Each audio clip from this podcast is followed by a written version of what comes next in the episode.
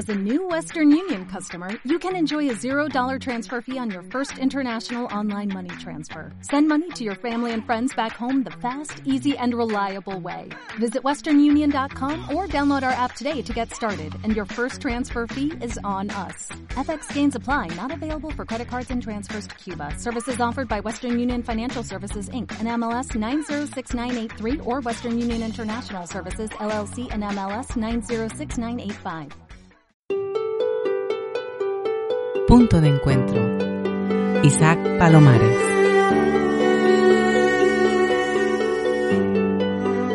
Pocos de nosotros hemos perdido la cabeza, pero la mayoría de nosotros hemos perdido nuestros cuerpos hace mucho tiempo. Ken Wilber.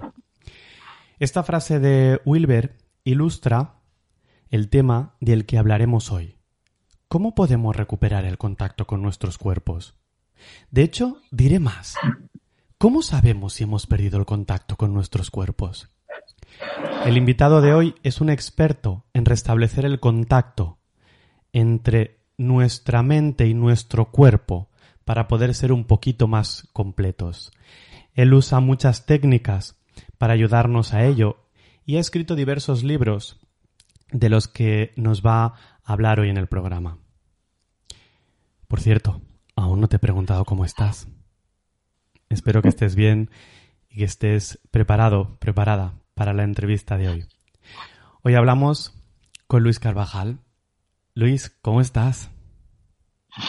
Bien, hola, buenos días a todos.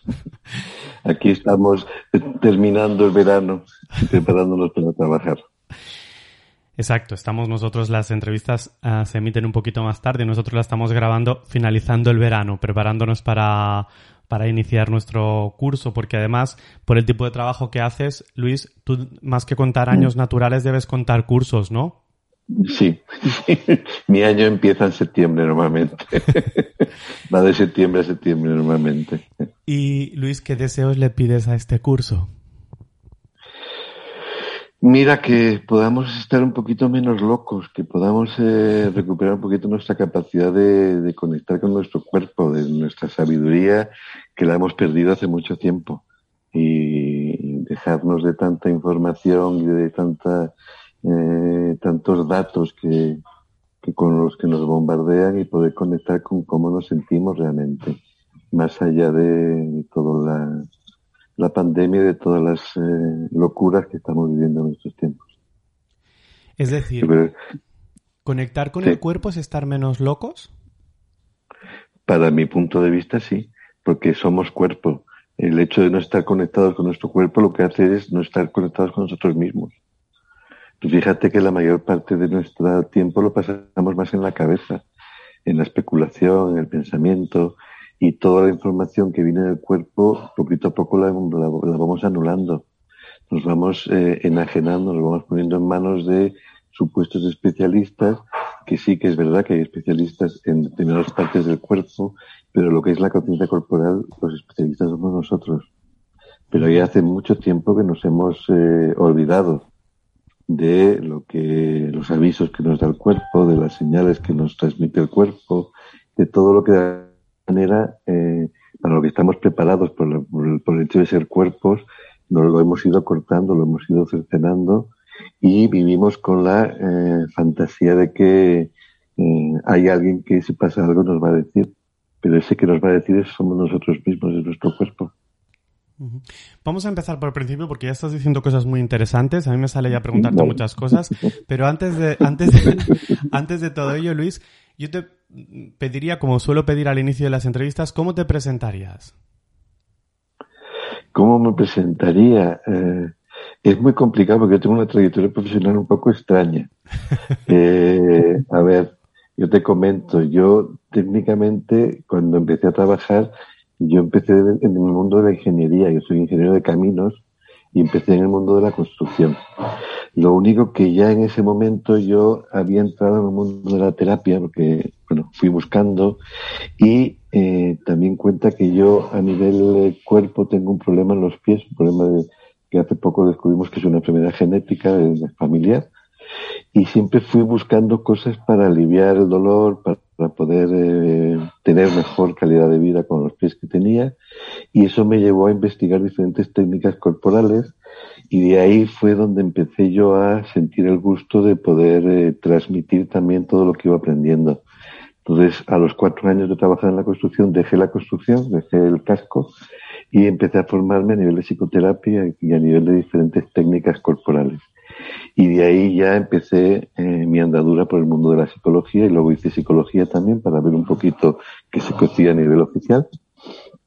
Y hoy por hoy sería como una especie de compendio entre técnicas corporales, psicoterapia, trabajo expresivo y lo que caiga. O sea, he hecho muchas cosas en este mundo. Hasta he, eh, esto fue una cosa puntual, pero me, me llamaron también para llevar eh, una fiesta de un congreso de geólogos. Llevar el baile final de la fiesta me, me contrataron a mí, porque como a mí me gusta la expresión, el baile, y veían que se me daba bien, pues mira, me contrataron también para eso. Hiciste hasta animador de fiestas. Eh, es curioso, ¿no? la metáfora, porque estudiaste ingeniería de caminos y al final lo que ofreces es un camino, un sendero entre el cuerpo y, y, los diferentes espacios del ser, ¿no? Sí, sí, sí, sí.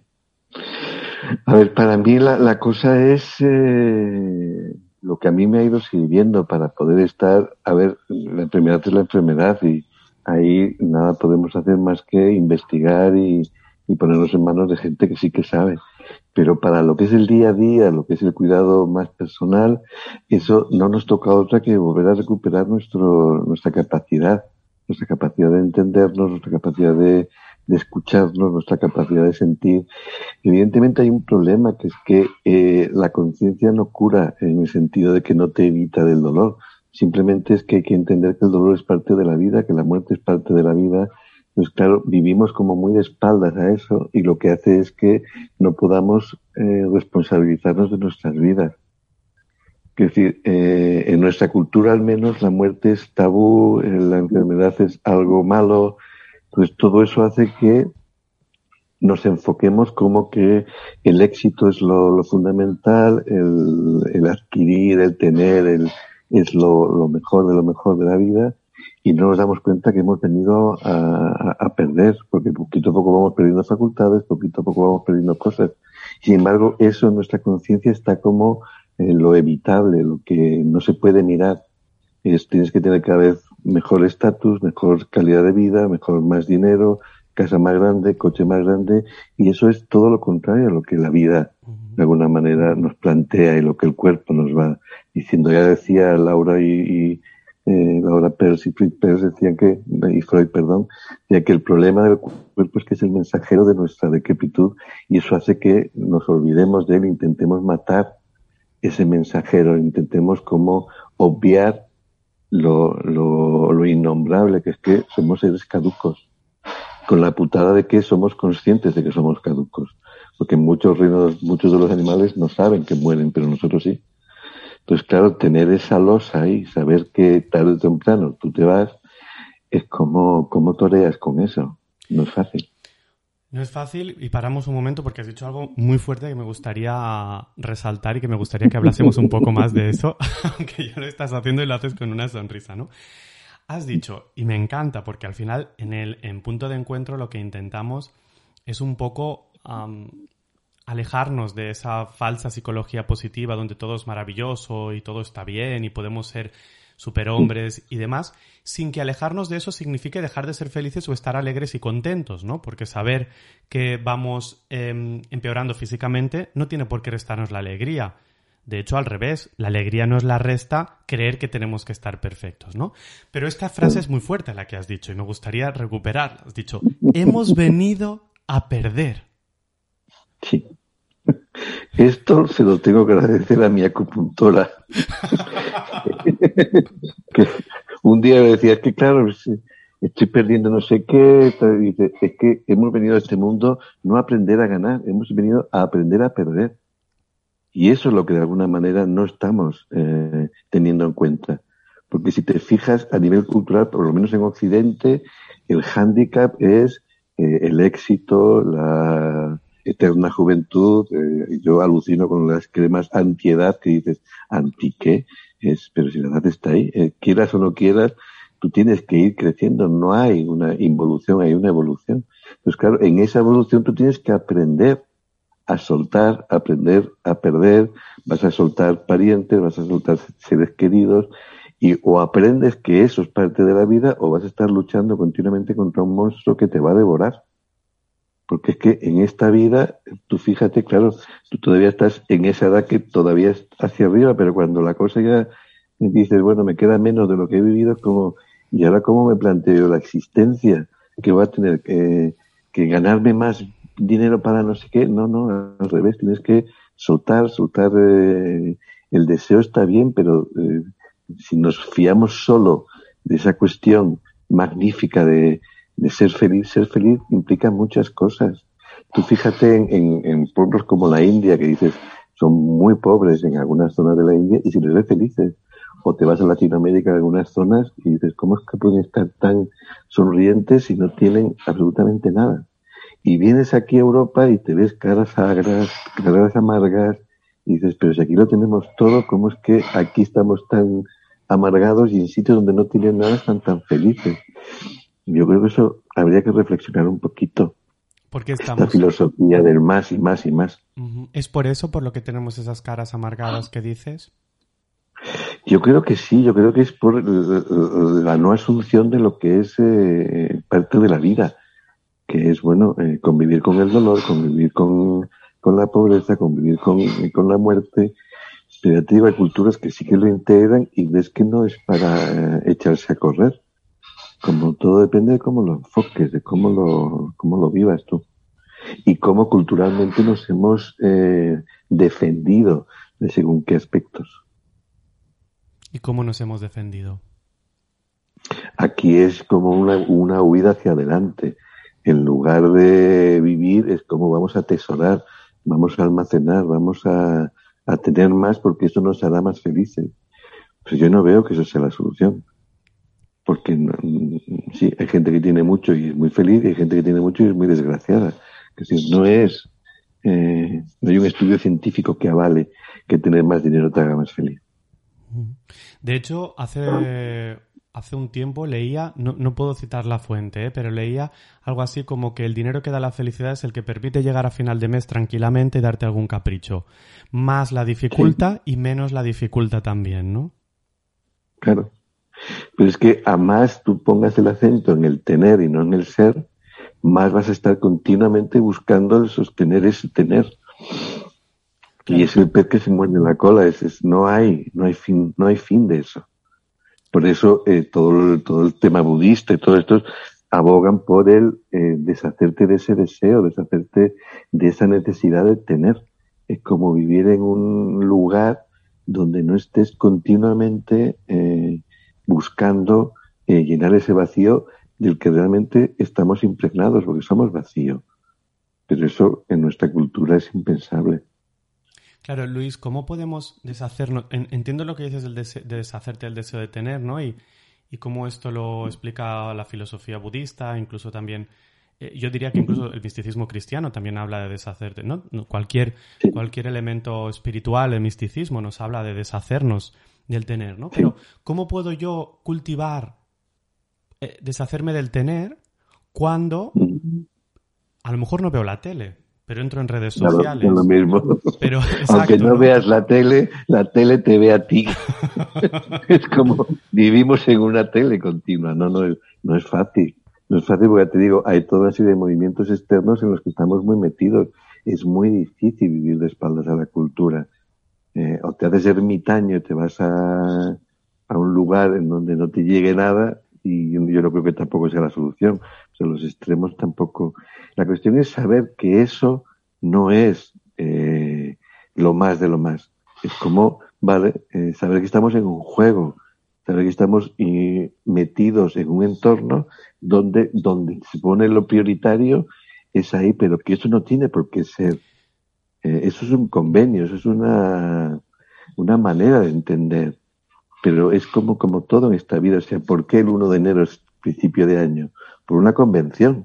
Por una convención, además, culpa de los hispanos. O sea, que, que no, pero se pone eso ahí y ya tú vives como que eso es así. como que el 1 de enero el año cambia, pero ¿de qué estamos hablando? Si el tiempo es continuo, no es discontinuo, pero es poder entender, vale, eso es un convenio, eh, nos metemos en ese convenio por lo que sea y tiramos adelante, vale, pero eso no es una realidad, eso no es una verdad.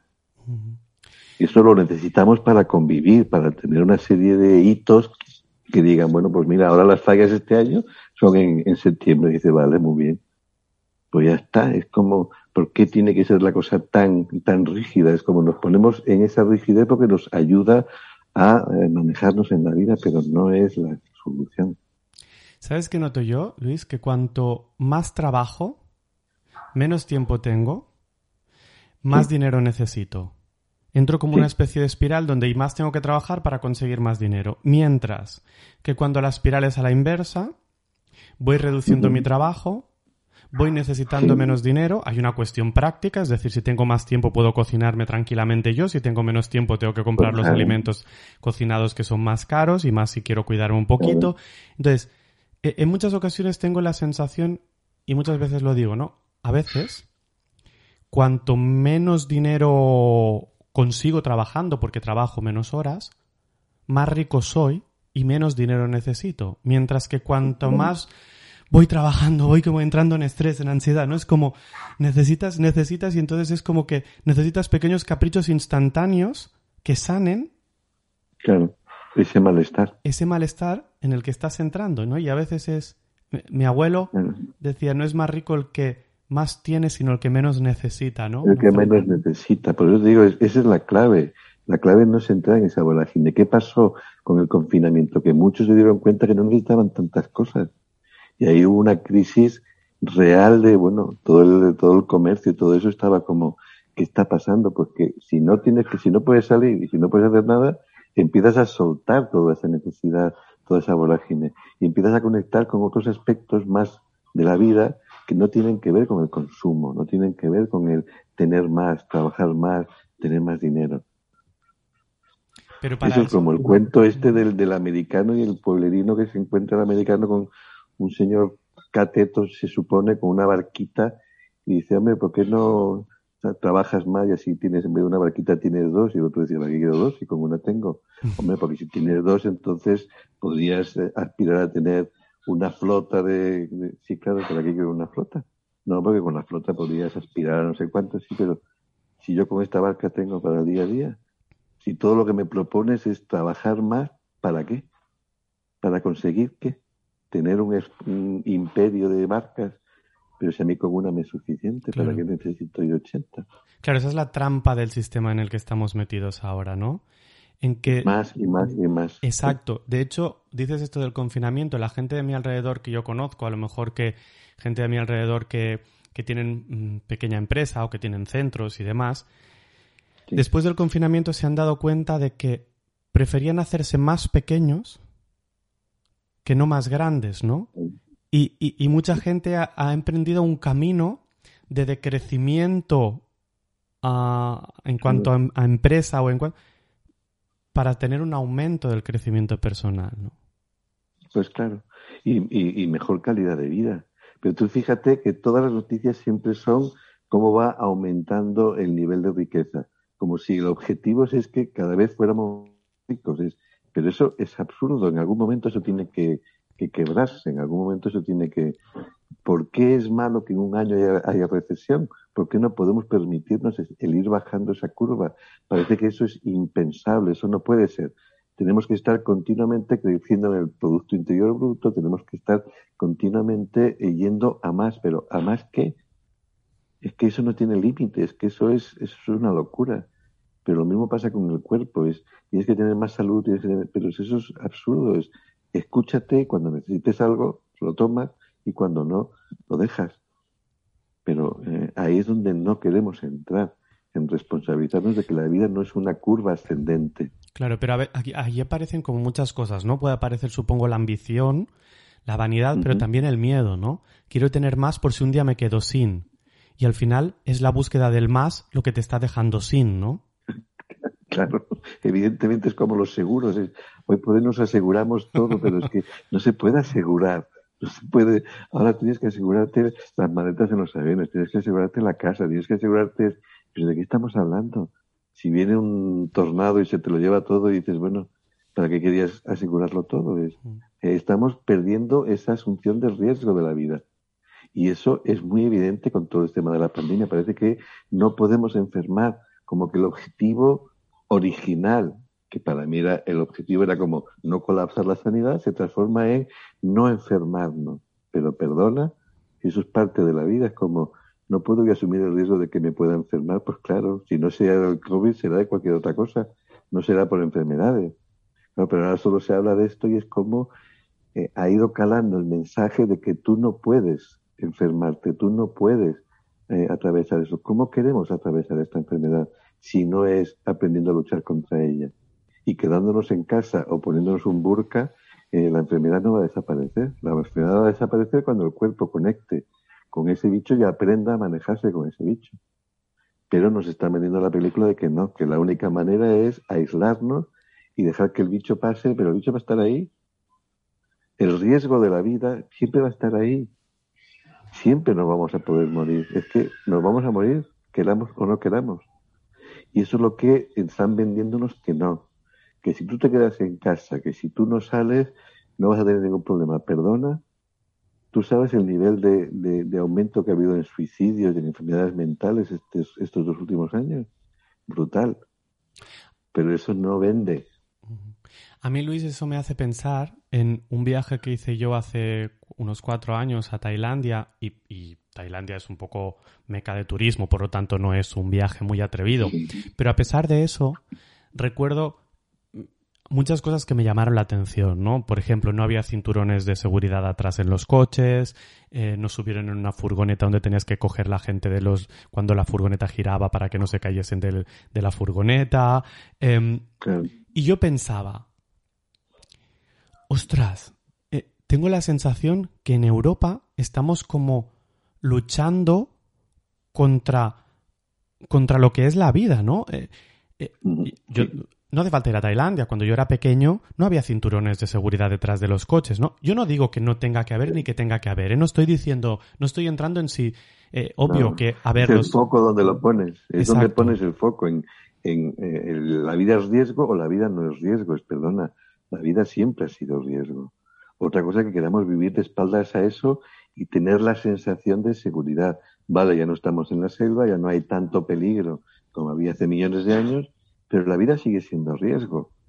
Pero tú fíjate, ya te digo, el polvorín que hemos levantado por una enfermedad que dices, bueno, yo no soy negacionista, como se dice, pero me parece toda una locura toda esta cuestión de no puedes tener COVID, perdona, si lo ideal es que lo tengamos todos para aprender a luchar contra ellos. Evidentemente que en eso caerá gente, pero es que cae gente de eso, cae gente de la gripe, cae gente de infartos. Hay 50.000 enfermedades que vamos a hacer prohibir el viajar porque también eso causa muerte. Pues que empiecen ya a prohibir los coches. Es decir, que de algún modo tú entiendes que el foco estuviese en el colapso del sistema sanitario, porque el sistema sanitario tiene que protegernos, pero no entiendes que ahora el foco esté puesto en evitar a toda costa el contagio, sobre todo si estamos vacunados, que el contagio es menor, etcétera, ¿no? Eso sería lo que, en lo que tú discreparías. Hemos, hemos hecho un giro eh, pernicioso en el sentido de que lo que había que preservar, y que me parece normal, es que en el sistema en que estábamos, que no colapsara la sanidad, porque es ahí donde de alguna manera puede haber problemas graves. Pero ahora que eso está controlado, ¿por qué seguimos empecinados en dar números de contagiados, además cada 100.000 habitantes? Que dicen, ¿por qué no lo das cada mil? Claro, porque queda ridículo decir dos casos de cada mil.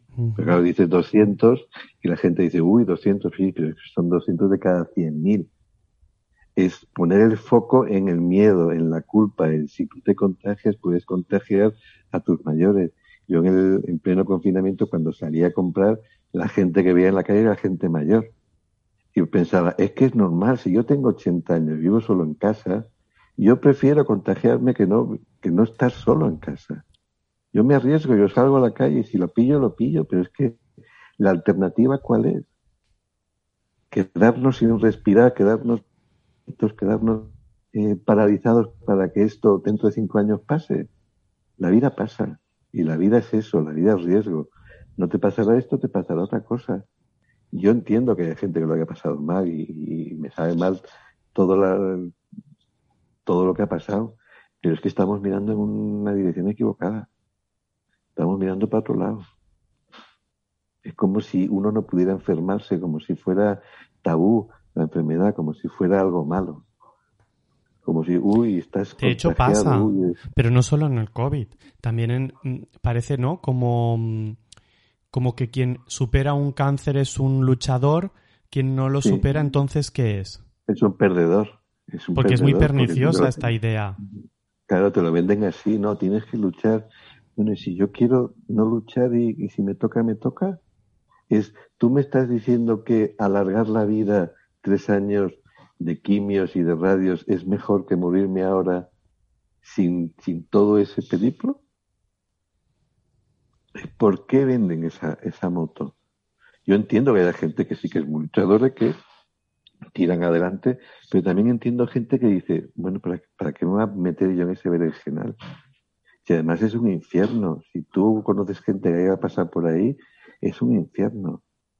Que vale, que está ahí y que, eh, somos afortunados de que hoy por hoy tenemos más alternativas y no siempre eh, la enfermedad te lleva. Pero es que eh, poner como única alternativa que tú tienes que pelear, que tú tienes que luchar, que tú tienes que salir de ahí, perdona, a lo mejor sí sales de ahí, pero te metes en, en otra historia que líbreme Dios que dices, no sé yo qué es peor. Claro, bueno, al final vamos de nuevo al concepto de la libertad, que es un concepto muy difícil, ¿no? Es libre quien toma decisiones sobre su posibilidad, pero al final no somos libres en una sociedad también que nos presiona en un lado o en otro, ¿no? Claro. Y es muy difícil que, te respeten si no quieres según qué cosas. O sea, tienes que hacer, tienes que mover cielo y tierra en caso de que tú no quieras eh, según qué tratamientos. Eso, eso es lo absurdo que te obliguen a pasar por un sistema que no está garantizado que sea el más saludable. Pero eh, es el que hay. Luis, Wilber dice que el próximo paso, o, que el paso en el que la mayoría de la población estamos entrando de desarrollo psicoespiritual, es aunar mente y cuerpo, en lo que Wilber llama el centauro, ¿no? Y mm, y allí es donde estás tú, ¿no? Haciendo ese trabajo de aunar mente y cuerpo. Al final la mente eh, piensa mucho, actúa mucho, eh, le da muchas vueltas a las cosas y ahí es donde se genera todo el miedo porque no hay acción y demás. Cuando conectamos con el cuerpo, Vamos a empezar desde el principio. ¿Qué es conectar con el cuerpo? Porque yo, estoy dando por sentados algunos conceptos que es posible que haya alguien escuchándonos y diga, pero ¿qué dice conectar con el cuerpo? ¿Qué es conectar con el cuerpo si yo ya tengo mi cuerpo, mi mano, tengo... ¿Qué significa eso? lo, principal es que en lugar de estar focalizados en tengo un cuerpo, que es nuestra cultura es de tener, es no, no, tú no tienes un cuerpo. O sea, tú no eres una persona que, que, dirige tu cuerpo. Tú eres ese cuerpo. Esa mano eres tú. Ese estómago eres tú. Eso es lo que es tener conciencia. Es, es, que somos cuerpo, no tenemos cuerpo. Cuando nos transformamos en tenemos cuerpo, es vale. O sea, que hay alguien que maneja ese cuerpo y que, no, no, perdona, es que el cuerpo somos. Lo único que eh, nuestra cultura y nuestra sociedad ha hecho toda una labor de ir como separando. Cuando tú dices eh, juntar cuerpo y mente, es que nunca han estado separados. Es que si no hay cuerpo, no hay mente. Y cuando la gente dice, no es que yo soy muy mental o soy muy corporal, tú eres cuerpo, o sea, déjate de tonterías. Otra cosa es que no lo escuches, que mires para otro lado, que estés atento a la ventana de fuera o de adentro. Pero eh, nunca podemos obviar nuestro cuerpo, ni aun cuando estamos dormidos es que somos, es que eh, ese movimiento no es que yo le diga al brazo que suba, sino que yo soy yo el que sube y yo como brazo me muevo. Eh, el tener conciencia de eso eh, nos ayuda en muchos aspectos, pero claro, ya desde Descartes que separa cuerpo y mente, como ya ahí ya es la gran cagada de, nuestra cultura, es como el análisis requiere de división para entender, pero la división siempre hace que pierdas el concepto de global y el cuerpo no es nada diferente de la mente, y la mente no es mente si no hubiera cuerpo. lo que dicen eh, cabeza o cuerpo, es que la cabeza es parte del cuerpo. Es que todo es visible desde el cuerpo, todo es cuerpo. Otra cosa es cómo manejar eso cuando no es agradable lo que sientes, cuando el cuerpo te da mil señales de estoy cansado, necesito descansar, necesito comer, necesito tal. Todo eso, claro, se hace incómodo. Es como un niño que está ahí continuamente reclamando. Al final le pones la tele y dices, chao, olvídate de mí. Sí, claro, muy bien. Como eh, lo puedes dejar así una horita a tu, a tu niño ahí delante del televisor y tú hacer tus cosas, pero el niño va a seguir necesitando el cuerpo, es como un niño va a seguir continuamente necesitando. Limpiarlo, sanearlo, darle placer, todo eso el cuerpo lo va a ir reclamando porque es su función.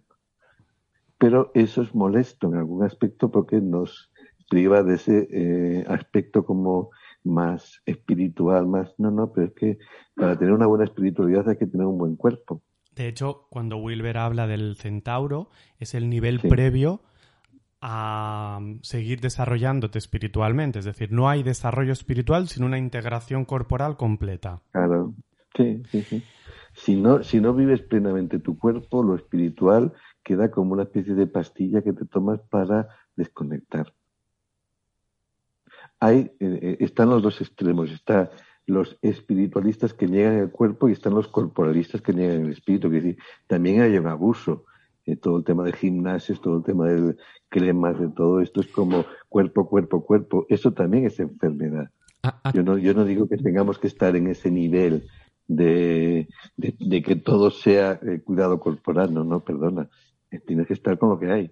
Aquí, aquí quiero ir yo. Eh, de hecho, en tu libro Hablar con el cuerpo, eh, que, mm, en el libro que yo escribí hace unos años te cito bastante, sobre todo en la parte de ah. comunicación con el cuerpo, porque dices cosas maravillosas. Y una, una de las frases que a mí me quedó grabada cuando leí este libro, yo tu libro lo leí sobre 2015, 2014, 2015 y, y sigo mm, recordando el, el, concepto, a lo mejor la frase no te la diré textual, ¿no? Pero el concepto porque además mm. lo he usado muchas veces en consulta que tiene que ver con hemos pasado de maltratar nuestro cuerpo por, por abandono a maltratarlo por exigencia. Pero al final, en ambos casos, hay un maltrato hacia el cuerpo, ¿no? Es decir, ir al gimnasio, tomar batidos de proteínas continuamente, machacarse cuatro horas al gimnasio, eso no es cuidar el cuerpo, ¿verdad? Aunque quede bonito por fuera, porque los cánones de belleza de ese momento parezca que digan que... Bueno, y, cuando, y, cuando cambien los cánones, ¿qué hacemos? porque en el siglo XIX lo bonito era la, gordura, la curva. Ahora no, ahora es lo andrógino. Es, e, eso es, ser esclavo. Eh, ahí la clave es, si tú haces eso de una manera natural, lo haces por buscar un objetivo que es esa mega hipersalud. Pero volvemos a lo mismo, es que la salud, ¿qué es? es estar 20 horas en el gimnasio machacándote para tener el músculo perfecto en su, en su lugar, que no te sobre ni un gramo, que tengas la curva exacta que manda el canon de belleza actual. Eso es una esclavitud, es la misma esclavitud que la dejadez. Yo creo que la salud es ese término intermedio donde tú puedas colocarte en ese lugar donde tú puedas decir, pues me apetece esto, hago esto, también me, limpio, me lavo, me aseo, quiero decir, eh, no, es, no es cuestión de decir, no, no, el cuerpo es una mierda, como es, es el embalaje y esto no, no tiene que ver conmigo, perdona. Eso tiene que ver tanto contigo como eh, lo espiritual. Si no lo tarde o temprano te pasa la factura.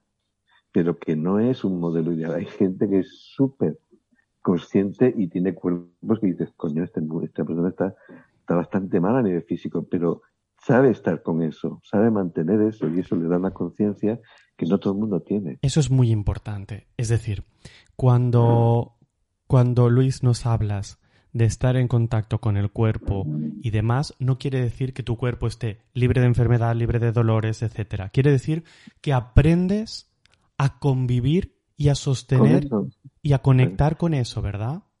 Claro. Yo de toda la vida siempre tengo dolor de pies, siempre he tenido dolor de pies y siempre me he manejado con dolor de pies. Claro, tú me ves bailar y dices, oh, qué bien.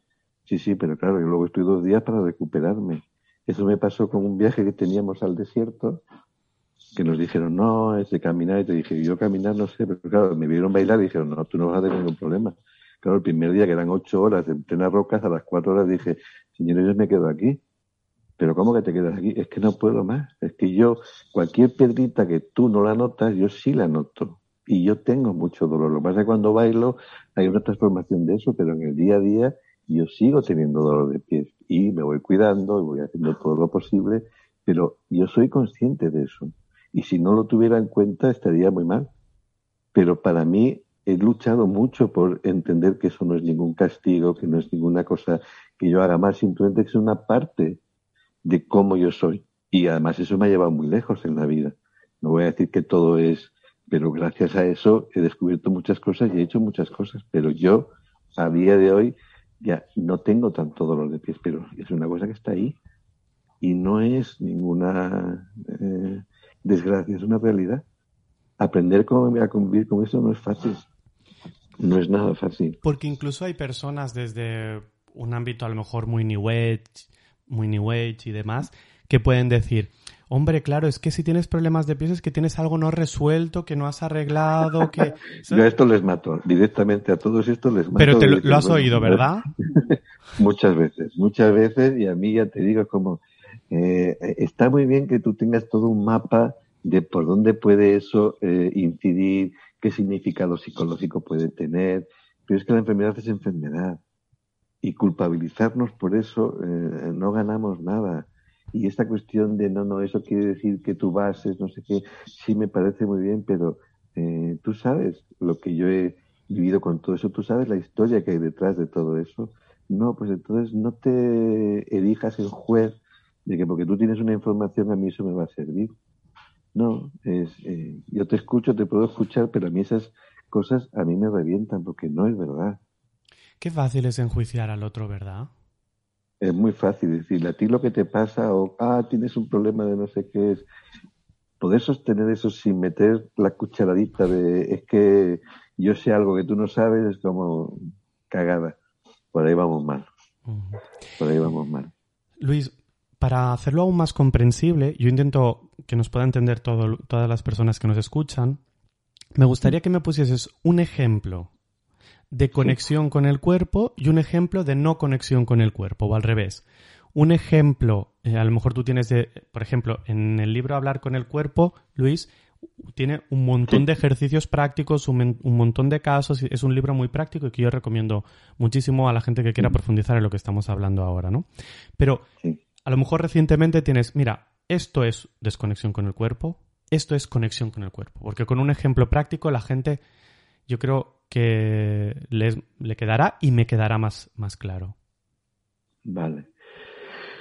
Mira, no sé si te puede servir esto, pero yo conozco mucha gente que lo primero que dicen es, es que yo no tengo ritmo, o porque yo, yo utilizo mucho el baile, utilizo mucho, y lo que me encuentro muchas veces con la gente dice, no es que yo no tengo ritmo. Eso es una clara desconexión con el cuerpo. Tú tienes un corazón que late continuamente y late a un ritmo. Eres ritmo. Otra cosa es que no sepas cómo vehicularlo no tengas esa capacidad de tener movimientos más graciles o poder seguir una música, pero ritmo somos. Desde el punto que tenemos un corazón que late continuamente, somos ritmo. Y tú fíjate a dónde ha llegado una persona para decir que no tiene ritmo. Eso es una clara desconexión con el, con el cuerpo. Una clara conexión con el cuerpo, digo, es que eh, se puede confundir la conexión con el cuerpo con el hiper mega cuidado del cuerpo, con estos cuerpos Danone, con estos cuerpos de gimnasio. Eso para mí no es una conexión con el cuerpo. Conexión con el cuerpo es ser consciente de, pues en mi caso, eh, yo puedo caminar hasta donde puedo caminar. Si abuso o por calor o por calzado o lo que sea, llegará un momento que yo no puedo hacer nada más. Eh, o pongo atención a eso pues si puedo llegar a ese límite, pero luego la recuperación, como antes yo, las clases las hacía sin plantillas, a pelo, eh, con los pies descalzos, y después de un curso de fin de semana estaba una semana que no me podía mover. He ido poquito a poco tomando conciencia de eso, trabajo con plantillas, trabajo con zapatillas y voy regulando. Ahora ya no tengo ese, eh, esa cuestión de tener que esperar luego una semana a recuperarme. Hago un curso y al día siguiente, al día siguiente estoy bien ¿Por qué? Porque he incluido dentro de mi conciencia dónde está mi límite, hasta dónde puedo llegar. Y si me sigo cuidando los pies, hemos encontrado que enfermedad, ahora hay una medicación que mínimamente eh, alivia el dolor, pero no quita la enfermedad, pero voy voy haciendo. Y eso no quiere decir que ya me olvide de que tenga eso, sino que tengo que estar consciente de eso. Y cuando yo hago mis viajes o cuando yo hago mis cursos, tengo que tener en cuenta hasta dónde llega mi límite. Pero eso no ha sido fácil, porque al principio estaba mucho en el hacer, en el hacer, en dar más de mí, en llegar más lejos, hasta que dices, bueno, si puedo llegar más lejos o puedo hacer que el otro se mueva mucho más, pero si eso implica que luego yo tengo que estar tres días sin poderme mover, eh, ¿qué gano yo con eso?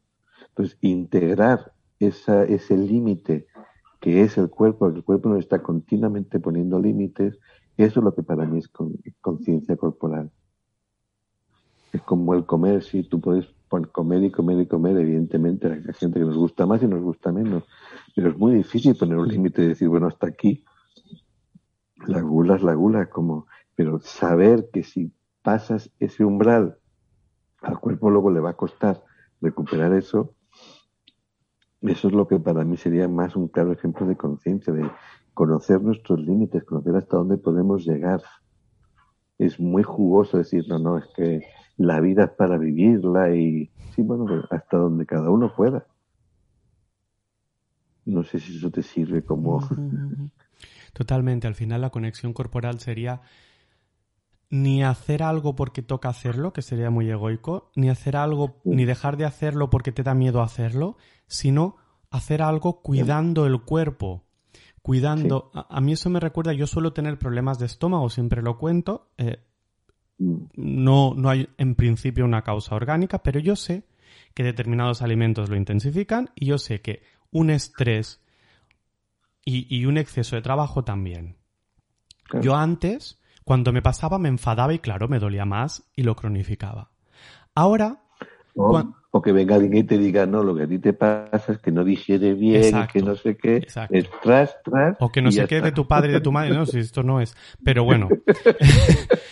Eh, entonces, lo que yo, lo que yo hago ahora es usarlo como un indicador. Es decir, cuando el dolor viene, en vez de enfadarme con el dolor, es como un acto de cuidado como un bebé, ¿no? Es como, bueno, tal vez me pase. Qué bien saberlo ahora.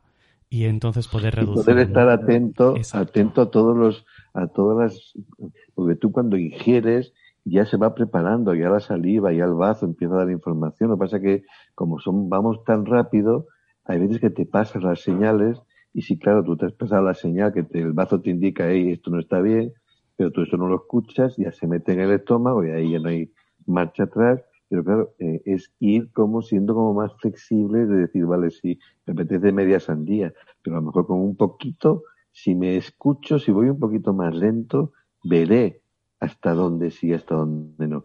Eso no impide que tú de vez en cuando tengas problemas por ahí, porque eres humano, porque de alguna manera a ti te pasa eso, a otra persona le pasa con el dolor de cabeza, a otra persona le pasa con el picor, pero eh, intentar decirte, no, no, es que tú estás haciendo algo mal, es que tú tienes que trabajarte de tu madre porque no sé qué es. No, simplemente es tener en cuenta eso y estar atento y en la medida posible ser lo suficientemente humilde como decir, pues bueno, aquí me he pasado, pues ahora ya sé que ahora tengo que y ya está. Y eso no va a hacer que nunca más te vaya a pasar. Somos humanos, somos cuerpos. Va a seguir pasando. Claro. La cuestión es que aprendas. Claro, iba a hacerte ahora una pregunta eh, y me he dado cuenta que mientras formulaba la pregunta era como muy mentecéntrica, ¿no? Porque te iba a decir, el cuerpo es muy lento, ¿no? Pero también te lo puedo decir al revés, la mente es muy rápida, ¿no?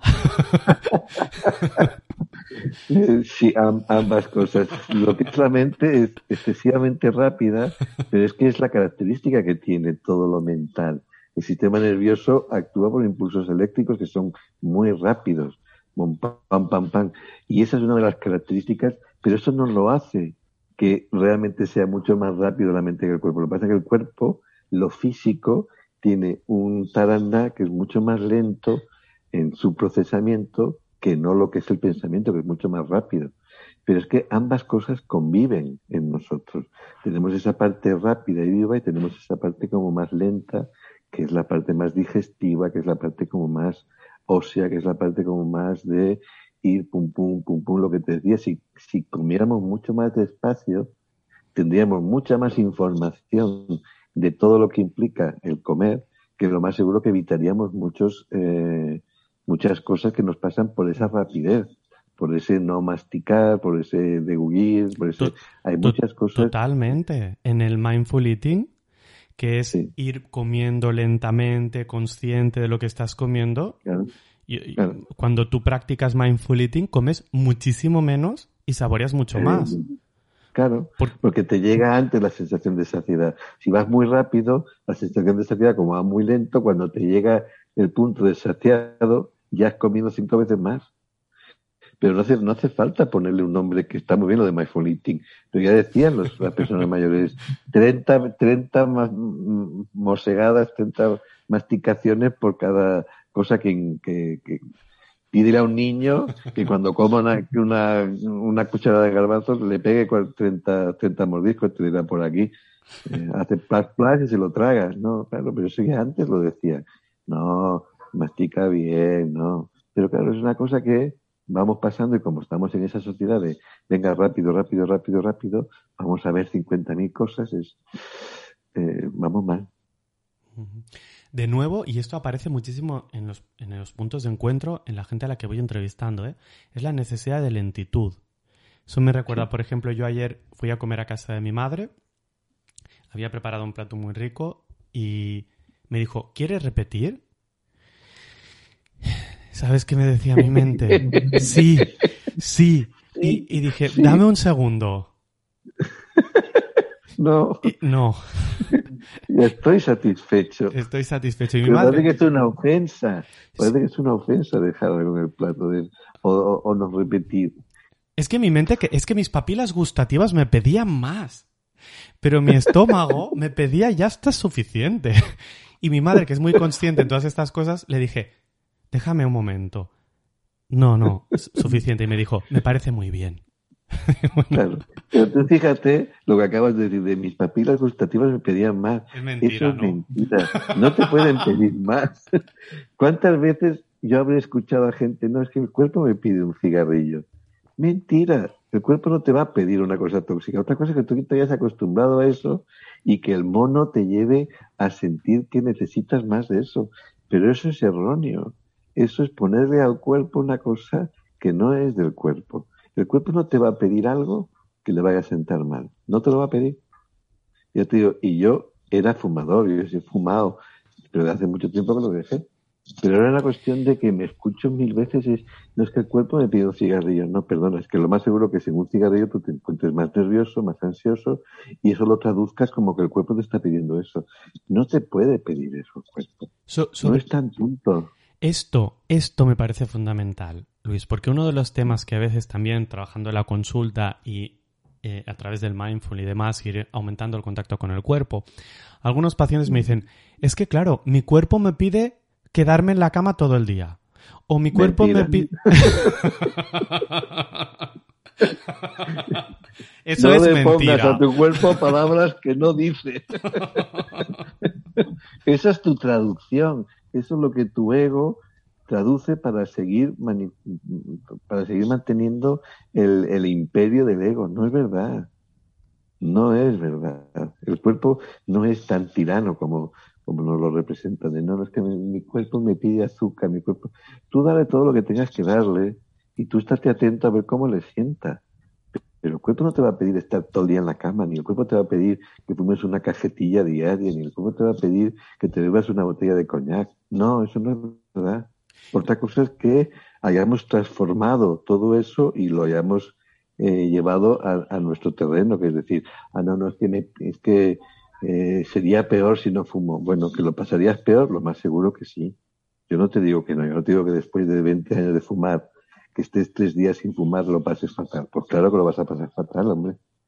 Pero no me lo traduzcas como es que, es que mi cuerpo me lo pide. No, no, tu cuerpo no te va a pedir eso. ¿Y cómo sabemos, Luis, para intentar generar un lenguaje un poco de traducción, cómo sabemos si es el cuerpo que te lo está pidiendo o si es tu ego que está traduciendo mal lo que te dice tu cuerpo? no, es fácil de distinguir eso.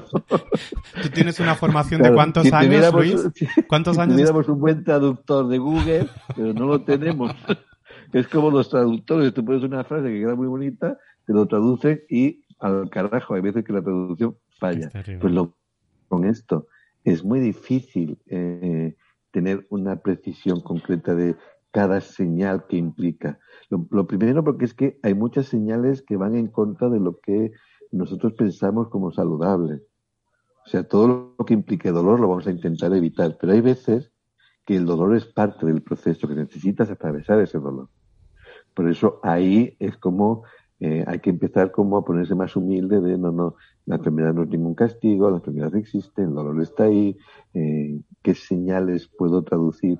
Pero no es tan fácil. Una, buena traducción, si ya con, con las lenguas normales no es fácil traducir, imagínate con el lenguaje corporal, que es tan amplio, tan variado y tan diferente, y que no hay una, no hay una enciclopedia que nos diga un picor en la axila implica no sé qué, no.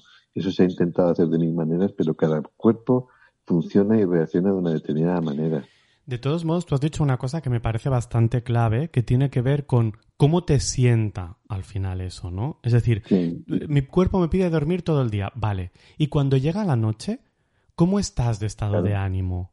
¿Cómo te sientes? ¿Te sientes más feliz? ¿Te sientes mejor? ¿O te sientes mm, peor, ¿no? Cuando te comes ese azúcar que tu cuerpo te pide, y luego cómo te sientes. Eh, no, no, solo por remordimientos o no de haberte comido eso, ¿no? ¿Cómo te cae al estómago? ¿Cómo... No, pues es que no, no, hacemos esa lectura. Hacemos una lectura muy, eh, muy de lo que a nosotros nos interesa. Tú dices, no, es que eh, a mí me pide, mi cuerpo me pide fumar un cigarro, vale, fúmatelo. ¿Cómo sientes la boca cuando fumas eso? ¿Qué sensaciones te da? No hacemos ese registro. Simplemente nos ponemos ahí, como niños pequeños, conseguimos lo que queremos, fumamos el cigarrillo y luego a otra cosa mariposa. Pero ya te ha dejado la secuela. Pero tú no miras ahí. Tú no miras eso. O estás de todo un día en la cama. ¿Cómo te levantas al día siguiente? ¿Qué te ha pasado? No registras lo malo de eso. Simplemente te quedas con la cosa de, ya está, he cumplido mi sueño, que era quedarme un día en la cama, punto pelota. Sí, pero tu cuerpo no lo ha, no le ha, ido bien. Pero no registramos. no hay un buen registro de eso. Y porque al final, si yo me como un dulce, hay un aporte de oxitocina en ese momento que a mí me genera cierta calma. Luego vemos qué pasa con eso, ¿eh? Pero de entrada sí que, sí que hay una diferencia entre lo que la reacción del cuerpo instantánea y la reacción del cuerpo a medio plazo o cómo cae al cuerpo, ¿no? Sí, sí, sí. Pero ya te digo, o, como la cosa de, es que eh, tengo mucha hambre, no puedo pasar hambre. Coño, a lo mejor si pasas un poquito de hambre, vas regulando y vas enseñando al cuerpo a no estar pidiendo más. Pero como estamos muy acostumbrados, yo escucho mucha gente, no, no, es que tengo que comer porque, no, no, no tienes que comer, lo único que tienes que atravesar ese desierto de volver a, acostumbrarte a lo que el cuerpo realmente necesita. Pero vivimos ya con muchas pautas, con muchos registros, y para mí lo importante es eh, la gente que sufre tanto con que es que no adelgazo, es que no adelgazo. Pero si estás comiendo todo el día, pero si no te privas de nada, pues deja de luchar contra eso, deja de hacer ese doble juego de decir, es que estoy gordo, pero no me privo de nada. Pues no te prives de nada, pero no te quejes de que estés gordo, porque es lo que estás consiguiendo. Es, quieres salir de ahí, rompe esa rutina, rompe esa lanza, es, pasa un poquito de hambre, ni que sea media hora, no te va a pasar nada. Pero entonces asume qué quiere tu cuerpo y cómo lo quiere. De hecho, a lo mejor, eh, yo creo que vivimos en una sociedad muy hedonista, ¿no? Y, mm. y, nos gusta estar conectados continuamente con el placer, así como hemos pasado de un extremo al mm. otro, ¿no? Así como mi abuelo estaba conectado continuamente con el sufrir y con aquellas cosas que eran duras y difíciles de la vida, nosotros nos hemos ido como ah, somos la generación a la inversa, ¿no? A, todo lo hedonista. Pero a lo mejor a veces pasar hambre sin que haya un. siempre y cuando no haya un TCA ah, dando vueltas. Estoy hablando de personas con una salud eh, psicofísica, ¿no? Pero dejarte sentir lo que es pasar hambre, dejarte sentir lo que es el agua fría en tu cuerpo, dejar, ¿no? Como a lo mejor familiarizarte, y yo tengo que reconocer que puedo ah, dejarme pasar hambre, pero no, pero con el agua fría me está costando mucho. Pero, pero. Pues es muy saludable y lo es sé. muy refrescante. lo sé, pero es algo que a mí me. Te pierdes algo. Me cuesta horrores, es como. y tu cuerpo no te lo pide, pues nada. No, mi ego, mi ego. Es, es, un tema de ego, porque pienso, cuando era pequeño lo hacía y, y, y de, de, hecho voy a contar una, una anécdota muy graciosa que me pasó este verano. Me, mi ego le ha cogido tanto, tanto pensarlo al agua fría, le ha cogido mi ego tan, tanto repelús que estaba en, en una playa del norte, ya sabes que en el norte las olas son fuertes, yo voy entrando poco a poco y de golpe viene una ola y me cogió una contractura en, en la cervical por, por, por la impresión, por, mi cuerpo, exacto, mi cuerpo se contrajo en ese momento y pensé, no puede ser, Isaac, empieza a ducharte con agua fría, empieza poquito a poco y empieza a familiarizarte que solo es agua fría, no te va a matar. Tú mira, una terapia de choque, vete a Doha, que yo estuve este verano en Doha, vete un día en Doha con cuarenta y pico grados, ya verás cómo vas corriendo hacia el agua fría y te metes de cabeza. Y me a un sitio que esté completamente en el otro extremo. Eso de ir de a poquitos, el cuerpo sufre más, pero claro, si vas como muy contracturado, el golpe que te da es brutal. Esto es, lo mejor es eh, soltar todos esos prejuicios, pero es muy difícil, como tú dices, hay muchas cosas que están muy, muy instaladas. Y, soy plenamente consciente que es un tema absolutamente egoico, ¿eh? porque sé que es agua fría, que la gente se tira en bomba a las piscinas frías, que no pasa nada, no hay ningún muerto. No hay muertos. Exacto, es saludable, es fantástico. La gente se, se pasa la última agua en agua fría.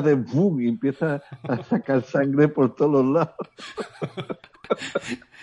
Voy a seguir, de todos modos, voy a seguir intentándolo, Luis. Inténtalo, de, a poquito, pero inténtalo. pero escucha el cuerpo, no escuches la cabeza. Escucha cómo vas notando ese frío, qué sensación te va produciendo. Es déjate ir eh, dejando de luchar contra eso. La clave es cuando luchamos lo hacemos como más evidente, hacemos, ponemos más oposición a la vida, es luchar contra la vida es luchar contra una cosa que es evidente. Si eso está frío, es que siempre lo va a estar frío. Pero pensar que eso te va a dañar el cuerpo, ¿es en qué sentido? Te vas a claro. muerto congelado, pero además entre tú y yo. A 20 grados o 22 que debe tener el agua. Yo pagaría por morir congelado porque dice que es la muerte más dulce que ¿Ah, hay. Porque te duermes. Sí. Mm. Dice, fíjate tú, la tontería que estás huyendo de la forma más fácil de morir, que es por congelación. No, no. La gente que se muere congelada se duerme. Te va entrando ese, mm. ese bajón y vas entrando en una. Por eso la cosa es despierta, despierta, despierta para que el cuerpo siga bombeando. Pero la muerte por congelación dicen. Mm. Ya que nos ponemos. pero nada, cada uno tiene sus propios límites. Sí, y, pero, pero volvemos a lo que decíamos antes, ¿no? A, al hedonismo, a que entre meternos en el dolor o en el sufrir como, como si fuésemos una especie de soldados antiguos.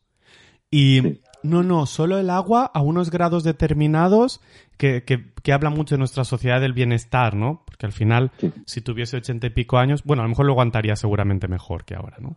Pero, pero no. Entonces, estas cositas que nos hablan de eh, yo te he puesto un ejemplo mío de conexión con el cuerpo, con lo del estómago, y un ejemplo de desconexión con el cuerpo que tiene que ver con el agua fría, ¿no?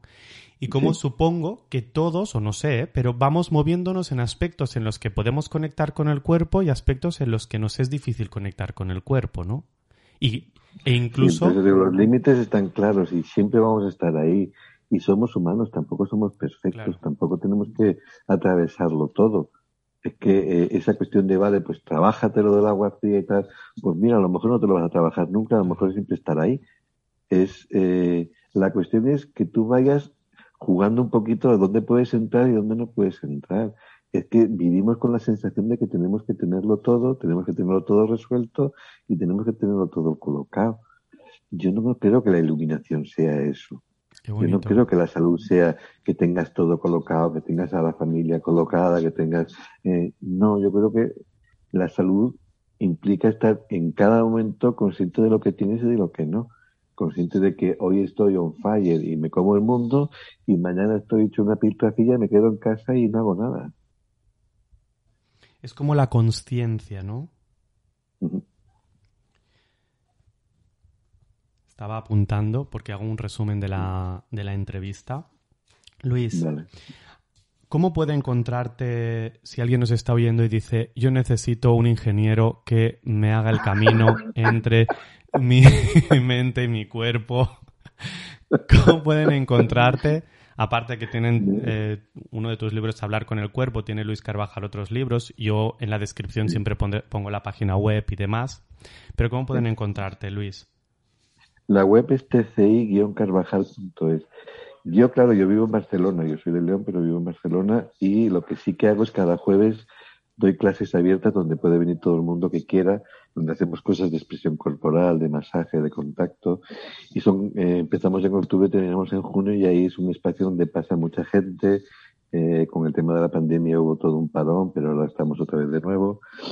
Y eh, desde ahí sería la, el sitio más fácil de conectar conmigo son las clases. Si no, tam- también tengo espacio de, de terapia individual y lo que sí hago también son muchos grupos, pero de escuelas de Gestalt o de formaciones varias que me van llamando y eh, ahí sí que he estado pues en Cartagena, en Donosti, en Lérida, en Mallorca, en Madrid.